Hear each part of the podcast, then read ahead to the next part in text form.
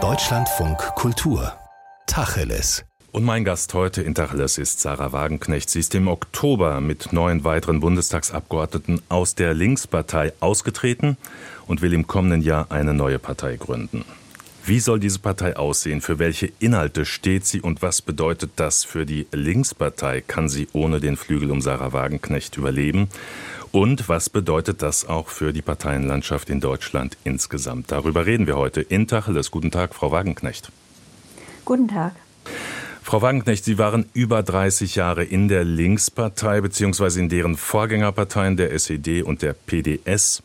Sie waren Fraktionschefin, ein Aushängeschild der Partei. Wann genau ist Ihnen eigentlich klar geworden, dass die Linke nicht mehr Ihre Heimat ist, dass Sie austreten müssen, also den Bruch vollziehen müssen? Also zunächst in der SED war ich nur wenige Monate. Also ich bin ja kurz vor der Wende eingetreten, auch weil ich damals schon gesehen habe oder mich äh, für politische Inhalte engagieren wollte, die jetzt nicht darauf hinausliefen, äh, die DDR gut zu finden.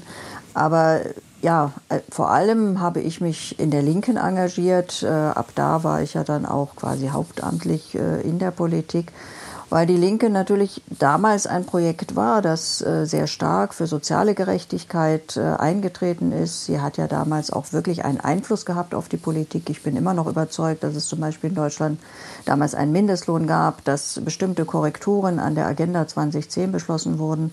Das hatte auch damit zu tun, dass die Linke entstanden ist, dass die Linke sehr viel Rückhalt bei den Wählerinnen und Wählern hatte. Und leider hat sich allerdings in den letzten Jahren der Fokus der Parteiführung doch deutlich verändert.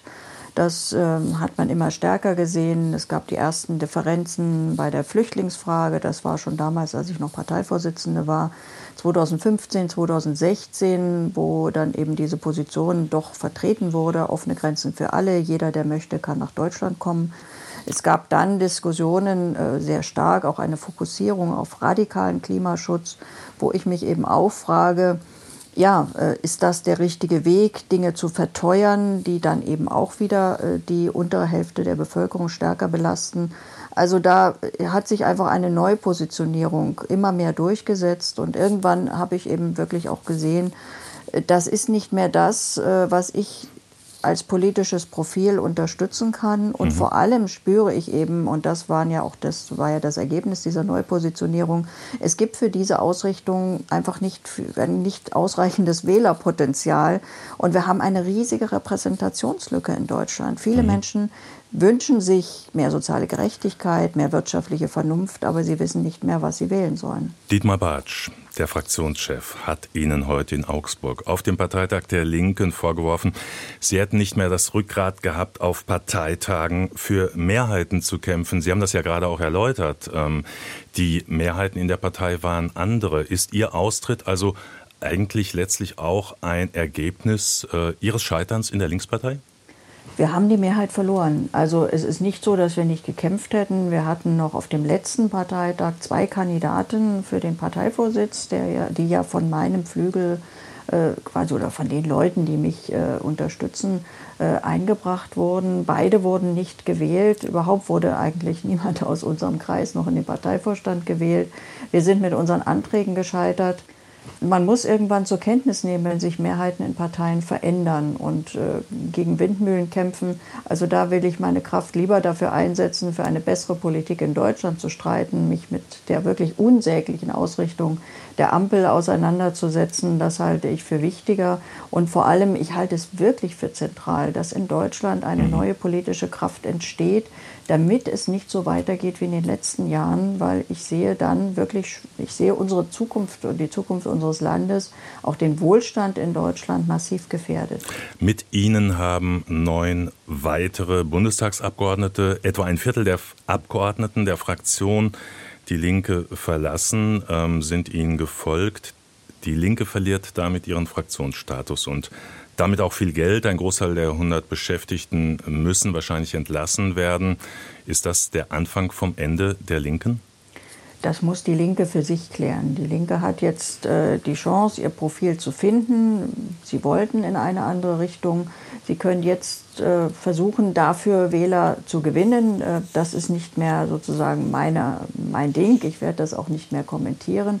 Äh, der Wähler wird das am Ende entscheiden. Dass die Fraktion dadurch zu Ende geht, ist bitter. Es tut mir auch leid.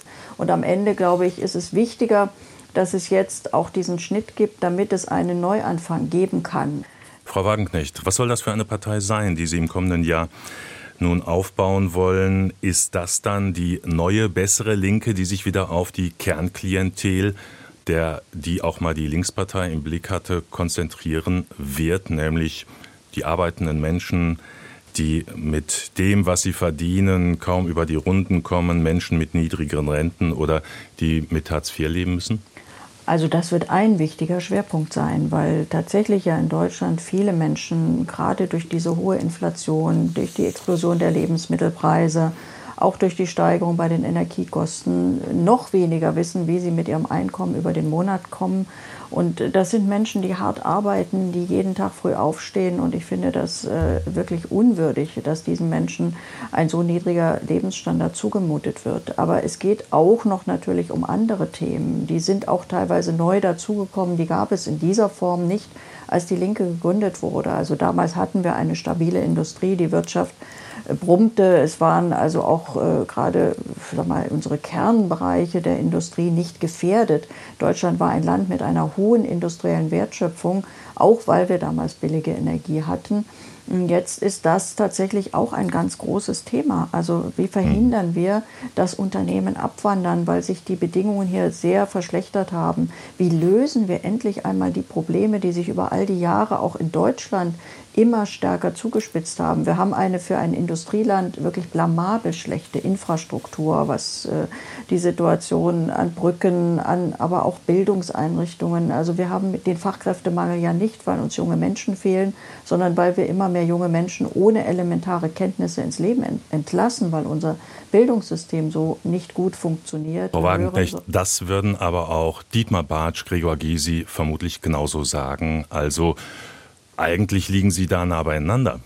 Ja, es gibt schon äh, gravierende Differenzen. Dietmar Bartsch und Gregor Gysi, ich glaube, da gibt es tatsächlich in wichtigen Fragen Übereinstimmungen, aber auch beide äh, bestimmen nicht mehr den Kurs der Partei. Und wenn wir sag mal, hinter verschlossenen Türen reden, dann stimmen Sie mir da auch zu, dass Sie also den, die Ausrichtung, die die Politik in den letzten Jahren in der Linken genommen hat, die Ausrichtung des Parteivorstandes, im Grunde genauso kritisch sehen wie ich. Also das fängt ja eben bei der Migrationsfrage an. Man kann mhm. nicht ernsthaft sagen, wir haben einen starken Sozialstaat, wir haben gute Arbeitslosenversicherung, gute soziale Leistungen, aber jeder aus der Welt, der möchte, kann auch Anspruch auf diese Leistungen erheben, weil das kann kein Land bewältigen. Wir haben akuten Wohnungsmangel, sicher, da würden viele zustimmen, dass wir hier auch mehr öffentliches Bauen brauchen, gemeinnützige Bauunternehmen die auch kleine Wohnungen, bezahlbare Wohnungen zur Verfügung stellen. Aber auch da, wenn 700.000 Wohnungen fehlen und man sagt, also wir können unbegrenzt Menschen zusätzlich in Deutschland aufnehmen, dann spitzen sich solche Probleme zu. Sie haben das Thema Migration, Flüchtlingspolitik angesprochen. Wie wollen Sie Leute überzeugen, die zum Beispiel wegen der Flüchtlingspolitik AfD wählen? Wie wollen Sie die zurückholen? Natürlich wollen wir jetzt nicht alleine äh, Menschen zurückholen, die AfD wählen, aber die Realität ist doch, dass sehr viele in den letzten Jahren, deswegen ist ja die AfD auch so stark geworden in den Umfragen, äh, einfach wütend sind, dass sie, weil sie spüren, in der Politik ähm, gerade die Politiker, die jetzt auch äh, im Rahmen der Ampel das Sagen haben, die leben in ihrer Blase. Die haben überhaupt keinen Zugang mehr zu den Problemen, zu den Lebensnotwendigkeiten, zu den Lebensbedürfnissen normaler Die Frage, Leute. Frau Wagenknecht, welche Beispiel, Konzepte? Sie ja, haben ja gesagt, also genau, die Regierung hat keine durchgedachten sagen. Konzepte. Sie wollen durchgedachte Konzepte vorlegen. Wie wollen genau. Sie die Zahl der Flüchtlinge begrenzen? Wir wollen zum Beispiel nach dem Vorbild Dänemarks deutlich machen, dass wir die Menschen nicht mehr aufnehmen können. Das ist ja das Signal in die Welt, was aussteht. Also das heißt, die meisten, Grenzen die nach Deutschland es geht gar nicht so sehr um die Grenzen, sondern es geht vor allem darum, die meisten, die nach Deutschland kommen, haben ja keinen Anspruch auf Asyl. Also das Asylrecht für politisch Verfolgte ist eine andere Frage. Das finde ich, muss gewährleistet sein. Also wer zu Hause mit Folter, mit Tod bedroht wird, der sollte in der EU Aufnahme finden.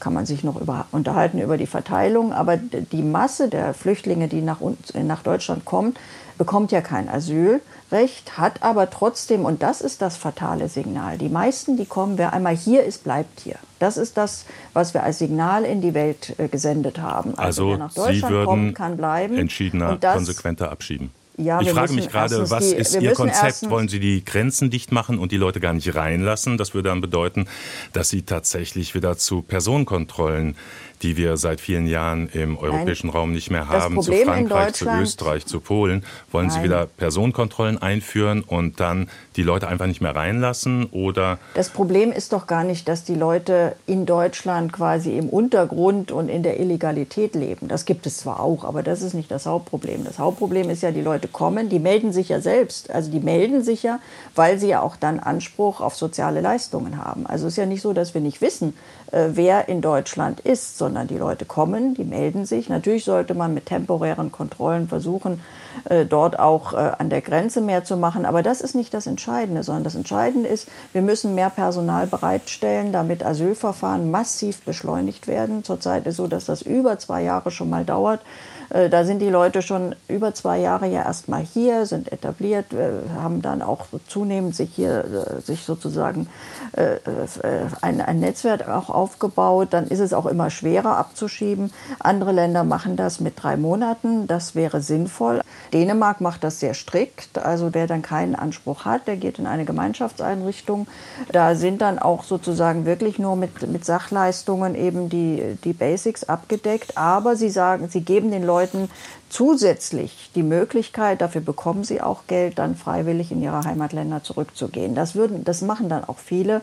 Und das Entscheidende ist gar nicht, dass wir dann immer noch irgendwie im Jahr 500.000 Asylbewerber haben, die wir massenhaft abschieben müssen, sondern warum kommen die Leute nach Deutschland? Weil wir zurzeit eben eine Asylpraxis haben, wo sie davon ausgehen, sie können hier bleiben. Wenn sich das ändert, dann kommen die Menschen auch nicht mehr. Und dieses Signal, das muss eben mit großer Konsequenz ausgesendet werden. Hm.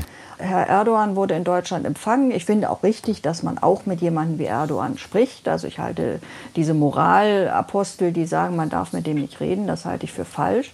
Aber wir müssen einfach sehen, die zweithäufigste oder zweitgrößte Asylgruppe direkt nach, der, nach Syrien kommt inzwischen aus der Türkei.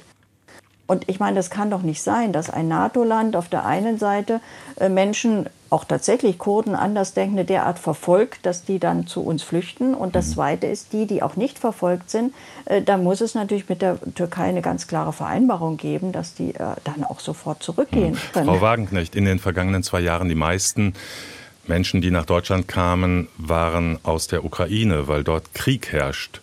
Hätten Sie da gesagt, das ist zu viel, die kommen nicht rein? Auch wenn sie gerade nach dem Überfall durch Russland bombardiert werden, äh, um ihr Leben fürchten müssen? Also wenn Menschen vor Krieg fliehen, dann muss man ihnen eine sichere Flucht gewährleisten. Aber wir hätten viel mehr tun können, diesen Krieg längst zu beenden. Viele Beobachter haben damals im Frühjahr 2022 die Verhandlungen verfolgt, damals in Istanbul. Und äh, diese Verhandlungen, das sagen alle, die damals beteiligt waren, das sagt der türkische Außenminister, äh, das sagte der damalige Ministerpräsident Bennett von, äh, von Israel, der das auch begleitet hat, die waren auf einem guten Weg und sie wurden von der Ukraine abgebrochen, auch viele sagen auf Druck des Westens. Damals hätte man diesen Krieg beenden können. Man hätte ihn auch später beenden können. Es gab ja immer wieder von Ja, das Papst, ist eine sehr spezielle Sichtweise. Das sehen andere ganz anders, nämlich dass es einen Waffenstillstand oder vielleicht sogar einen Frieden nur geben könnte zu Russlands Bedingungen. Ähm, Nein, Russland hat dieses Land ja überfallen. Das Thema war aber Flüchtlinge, die aus einem Kriegsgebiet kommen. Jetzt Ukraine, Syrien ist ein anderes Beispiel. Da würden Sie sagen, ähm, die müssen wir dann auch aufnehmen. Das waren in den vergangenen Jahren ja die meisten, die aus diesen Regionen kamen, wo Krieg, Terror, Verfolgung herrscht. Also bei der Ukraine finde ich, hätte man oder müsste man längst etwas genauer hingucken. Also ich finde, dass die Menschen, die aus den Gebieten kommen, wo sie vor Bomben fliehen, äh, dass die selbstverständlich Anspruch auf Schutz haben. Aber ich finde große Fragezeichen, wenn Menschen hier Leistungen beantragen, beziehen und dann doch einen erheblichen Teil ihrer Zeit in der Heimat verbringen, weil dann kann ich das mit dem Fluchtgrund nicht nachvollziehen. Also das gibt es ja diese Fälle, wo Menschen dann in der Westukraine eigentlich erhebliche Teile des Jahres sind und trotzdem in Deutschland sich melden als Flüchtlinge. Also da würde ich sagen, das ist dann doch äh, problematisch. Also wir haben ja auch kein Geld zu verschenken. Und wie gesagt, mhm. wir müssten auch jetzt, äh, wir könnten immer noch mehr tun, einen Waffenstillstand zu erreichen, Verhandlungen zu erreichen. Was Syrien angeht, das ist ja das äh, größte Fluchtland äh, nach der Ukraine. Auch in Syrien ist natürlich das Problem, warum fliehen die Menschen dort? Warum sind sie früher nicht geflohen? Also die Assad-Diktatur existierte immer. Auch der Vater des jetzigen Machthabers war ein Diktator. Also es gab immer einen sehr, sehr kleinen Teil von politisch Verfolgten, die auch geflohen sind, die auch Aufnahme gefunden haben.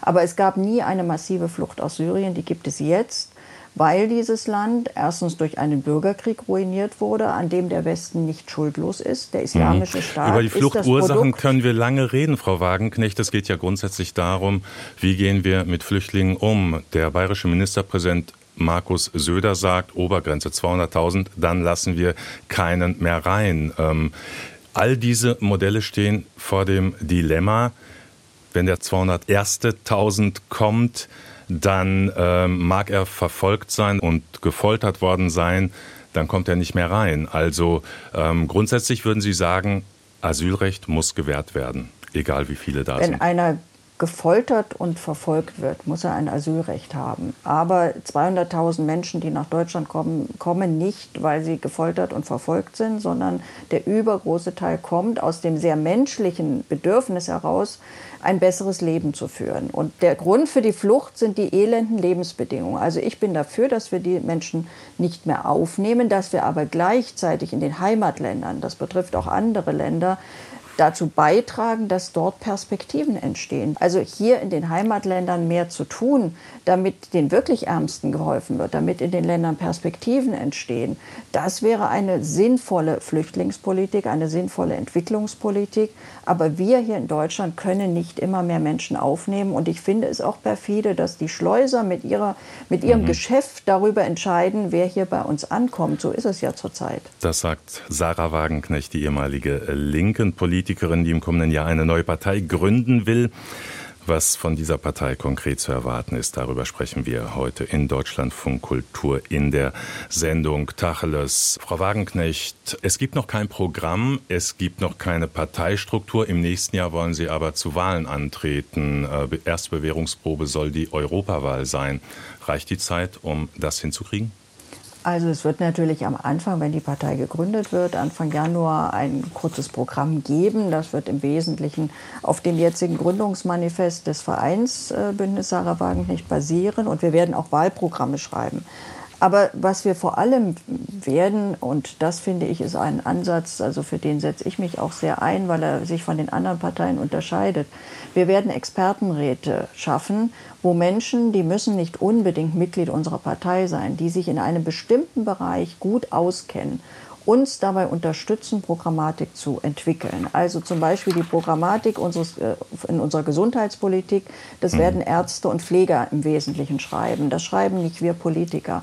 Oder unsere Programmatik äh, zur Arbeit, sozialer Gerechtigkeit, da werden wir Gewerkschafter sehr einbeziehen.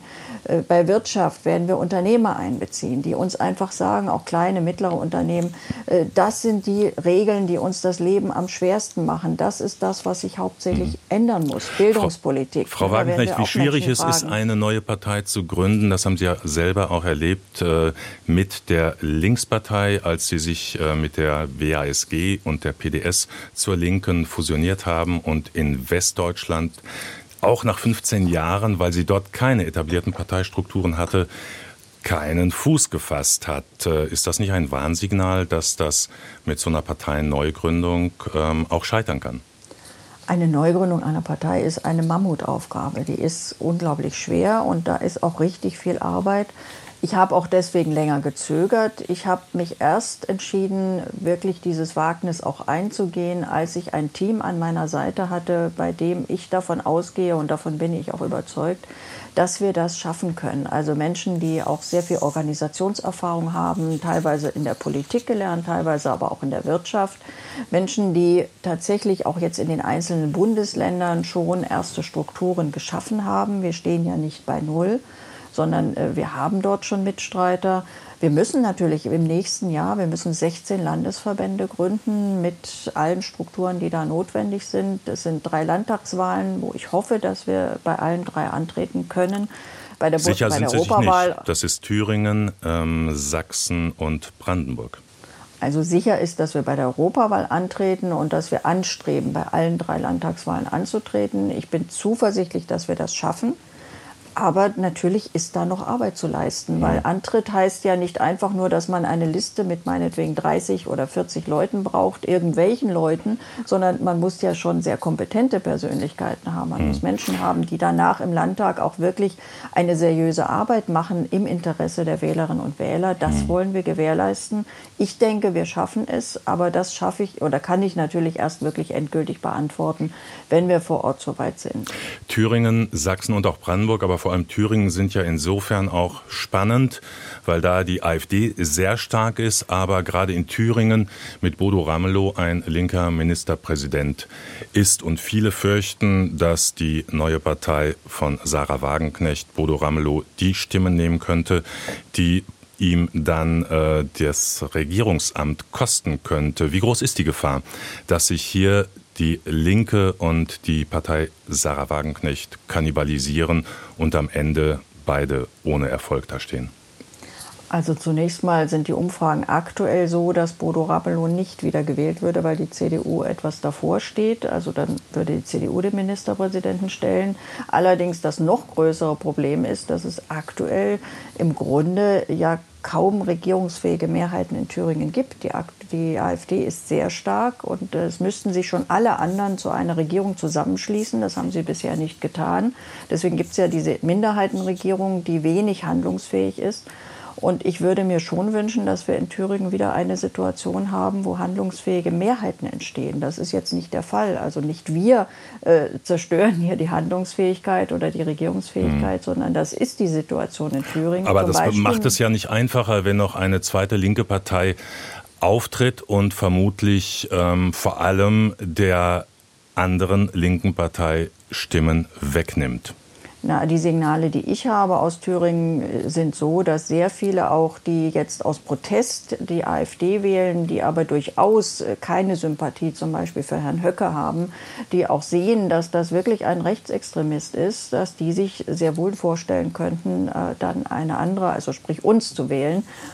Das hoffe ich auch, dass das der Fall sein wird. Also ich denke, wenn man sich die Umfragen, mehr haben wir ja nicht, die Wahlen werden es ansieht, ist es ja durchaus so, dass wir eigentlich von fast allen Parteien äh, Wähler eventuell, wenn wir gut aufgestellt sind, bekommen können. Und das ist eigentlich auch das Ziel, was wir haben. Wir müssen sehr mhm. gute Kandidaten haben, und das wird hoffentlich der Fall sein, die dann wirklich auch Wählerinnen und Wähler, auch der CDU, der SPD, ähm, ja, sicher auch der Grünen, aber auch der AfD überzeugen. Und dann werden einfach die Karten neu gemischt. Hm. Nun zeigt ein Blick in die Geschichte, auch in die Nachbarstaaten, Frankreich, Italien, überall dort, wo sich die Linke zersplittert, hat sie verloren. In Frankreich ist Marine Le Pen mittlerweile die wichtigste Oppositionspolitikerin in Italien mit Giorgia Meloni, eine Postfaschistin, Regierungschefin, auch weil die Linke sich so selbst zerlegt hat. Äh, wie groß sehen Sie die Gefahr? Oder sagen Sie, nö, das äh, interessiert uns eigentlich nicht, wir gucken nur auf uns? Also Frankreich ist ein schlechtes Beispiel, weil mit Jean-Luc Mélenchon und La France Insoumise eine sehr starke Partei, allerdings nicht in diesem sektiererisch linken Spektrum, sondern eben auch mit einer klaren Ausrichtung auch auf, auf äh, bestimmte nationale Interessen entstanden ist, die ja sehr erfolgreich ist. Ich meine, Mélenchon ist immer knapp gescheitert, in die Stichwahl zu kommen, aber er war immer sehr stark, über 20 Prozent oder um die 20 Prozent bei den Präsidentschaftswahlen und auch jetzt in der Nationalversammlung gibt es ja eine starke soziale Fraktion. Also dass natürlich dort die Sozialdemokratie sich völlig verabschiedet hat und äh, im Grunde keine Rolle mehr spielt, ja, das ist sozusagen die Kehrseite dieser Entwicklung. Aber man kann nicht sagen, dass man mit einem sozialen Profil, mit einem Profil auf soziale Gerechtigkeit, mit einer vernünftigen Ausrichtung nicht sehr viele Menschen erreicht. Mhm. Und wir werden ja, wie gesagt, auch nicht eine Partei sein, die einfach eine linke 2.0 ist. Darum geht es überhaupt nicht. Wir haben Menschen, die sich bei uns engagieren, die aus anderen Parteien kommen, nicht aus der Linken nur. Und äh, wir haben Unternehmerinnen und Unternehmer, die uns unterstützen, die auch einen wichtigen Impuls geben werden, Gewerkschafter natürlich auch.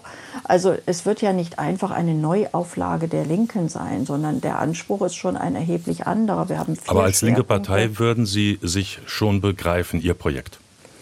Das kommt, man, kommt darauf an, was man unter links versteht. Also wenn man unter links äh, das klassische Verständnis linker Politik versteht, sich vor allem auch für die einzusetzen, die es schwer haben, die kleine Einkommen haben, die kämpfen müssen, für Aufstiegsmöglichkeiten, für bessere Bildung. In diesem Sinne äh, bin ich natürlich eine Linke. Aber wenn man unter links versteht, was heute viele Menschen darunter verstehen, äh, diese autoritäre Anmaßung, dass man Menschen belehrt, wie sie reden sollen, wie sie denken sollen, was sie essen sollen, welches Auto sie fahren sollen, mit dieser Art äh, linker Politik habe ich natürlich schon in den letzten Jahren nichts zu tun gehabt. Und das wird auch in unserer Partei keinen, keinen Raum haben, sondern mhm. wir werden diese Labels deswegen auch nicht mehr verwenden, weil viele Menschen damit leider leider gar nichts mehr anfangen können. Also mit links, mit dem Begriff wollen Sie eigentlich nichts mehr zu tun haben. Ähm, also, Frau Wagenknecht, das Fernziel ist sicherlich die Bundestagswahl 2025. Was ist da Ihr Ziel? Reinkommen wäre ein Erfolg oder sind Sie da ambitionierter? Also wir wollen die Politik in Deutschland verbessern. Wir wollen, dass äh, endlich wieder in Regierungen äh, Probleme gelöst werden, statt neue Probleme zu schaffen. Und dafür müssen wir so stark wie möglich werden. Also natürlich, äh, klar, hm. wenn einem... Wie wollen Sie denn was verändern mit 5 Prozent und äh, ohne wirkliche Optionen in Regierung zu kommen? Ja, deswegen sage ich ja, wir müssen stärker werden als 5 Prozent. Also überhaupt keine Frage. Die Umfragen jetzt sind da motivierend. Ich weiß auch, da ist noch ein großer Vertrauensvorschuss auch drin. Wir müssen sehen, dass wir ihn einlösen. Aber natürlich wollen wir so stark werden, dass wir die Politik, dass wir die Regierung unter Druck setzen können, dass sie wirklich auch Dinge korrigiert wegen uns. Ich glaube, das wäre sogar schon äh, auch ein Effekt, wenn wir ein sehr starkes Ergebnis bei der Europawahl haben. Das ändert zwar die Mehrheitsverhältnisse im Bundestag nicht, aber es wird die gesellschaftlichen Debatten in Deutschland verändern. Und wir sehen das ja an anderen Parteien, also die AfD, für die ich wirklich keine Sympathie habe. Aber was die Stärke der AfD erreicht hat, ist, dass jetzt über Migration in Deutschland natürlich anders äh, diskutiert wird, als es noch vor fünf Jahren der Fall war, als äh, irgendwie bei allen Parteien die Meinung bestand, wir müssen also irgendwie offene Grenzen und Willkommenskultur äh, zelebrieren. Die AfD ist allerdings keine Partei, die irgendeine soziale Frage auf die Tagesordnung setzt. Und wir müssen in Deutschland endlich auch wieder über diese Fragen reden. Warum haben wir ein so schlechtes Rentensystem, dass viele alte Menschen ihren Lebensstandard nicht halten können, dass sie abstürzen? Weshalb machen sich auch so viele Menschen Sorgen ums Alter? Da gibt es Beispiele in anderen mhm. europäischen mhm. Ländern. Da ist zum Beispiel Österreich ein Beispiel. Also ja, das sagt Renten, die Linkspartei auch. Dennoch aber die Linke ist zu schwach, um ja, und ihre Partei gibt es noch gar nicht. Jetzt gibt es aber trotzdem auch mit Blick auf die Bundestagswahl. Die Linkspartei hatte bei der letzten Bundestagswahl knapp 5 Prozent von ihrer Partei. Das ist eine Blackbox, wie viel sie erreichen kann. Wenn am Ende das Ergebnis wäre, beide landen unter 5 Prozent, dann wären sie gescheitert, oder? Wenn wir ein Ergebnis unter 5 Prozent haben, sind wir gescheitert. Das ist völlig klar. Ich gehe nicht davon aus. Ich glaube auch, dass wenn wir jetzt so die Reaktionen sehen, auch wer uns alles unterstützt, wie viel Zuspruch wir haben, dass das sehr unwahrscheinlich ist, es sei denn, wir würden große Fehler machen. Also natürlich kann man nie sagen, was ist in anderthalb Jahren. Aber wir treten natürlich nicht an, um äh, weniger als 5 Prozent zu haben, sondern um weit mehr als 5 Prozent zu haben, um die Politik zu verändern. Und mich haben ja in den letzten Jahren viele Bürgerinnen und Bürger aufgefordert, eine neue Partei zu gründen, weil sie eben auch sagen, wir brauchen eine neue politische Kraft. Es muss sich in Deutschland etwas ändern. Ich glaube, es gibt sehr viele Menschen in Deutschland, die sich das wünschen.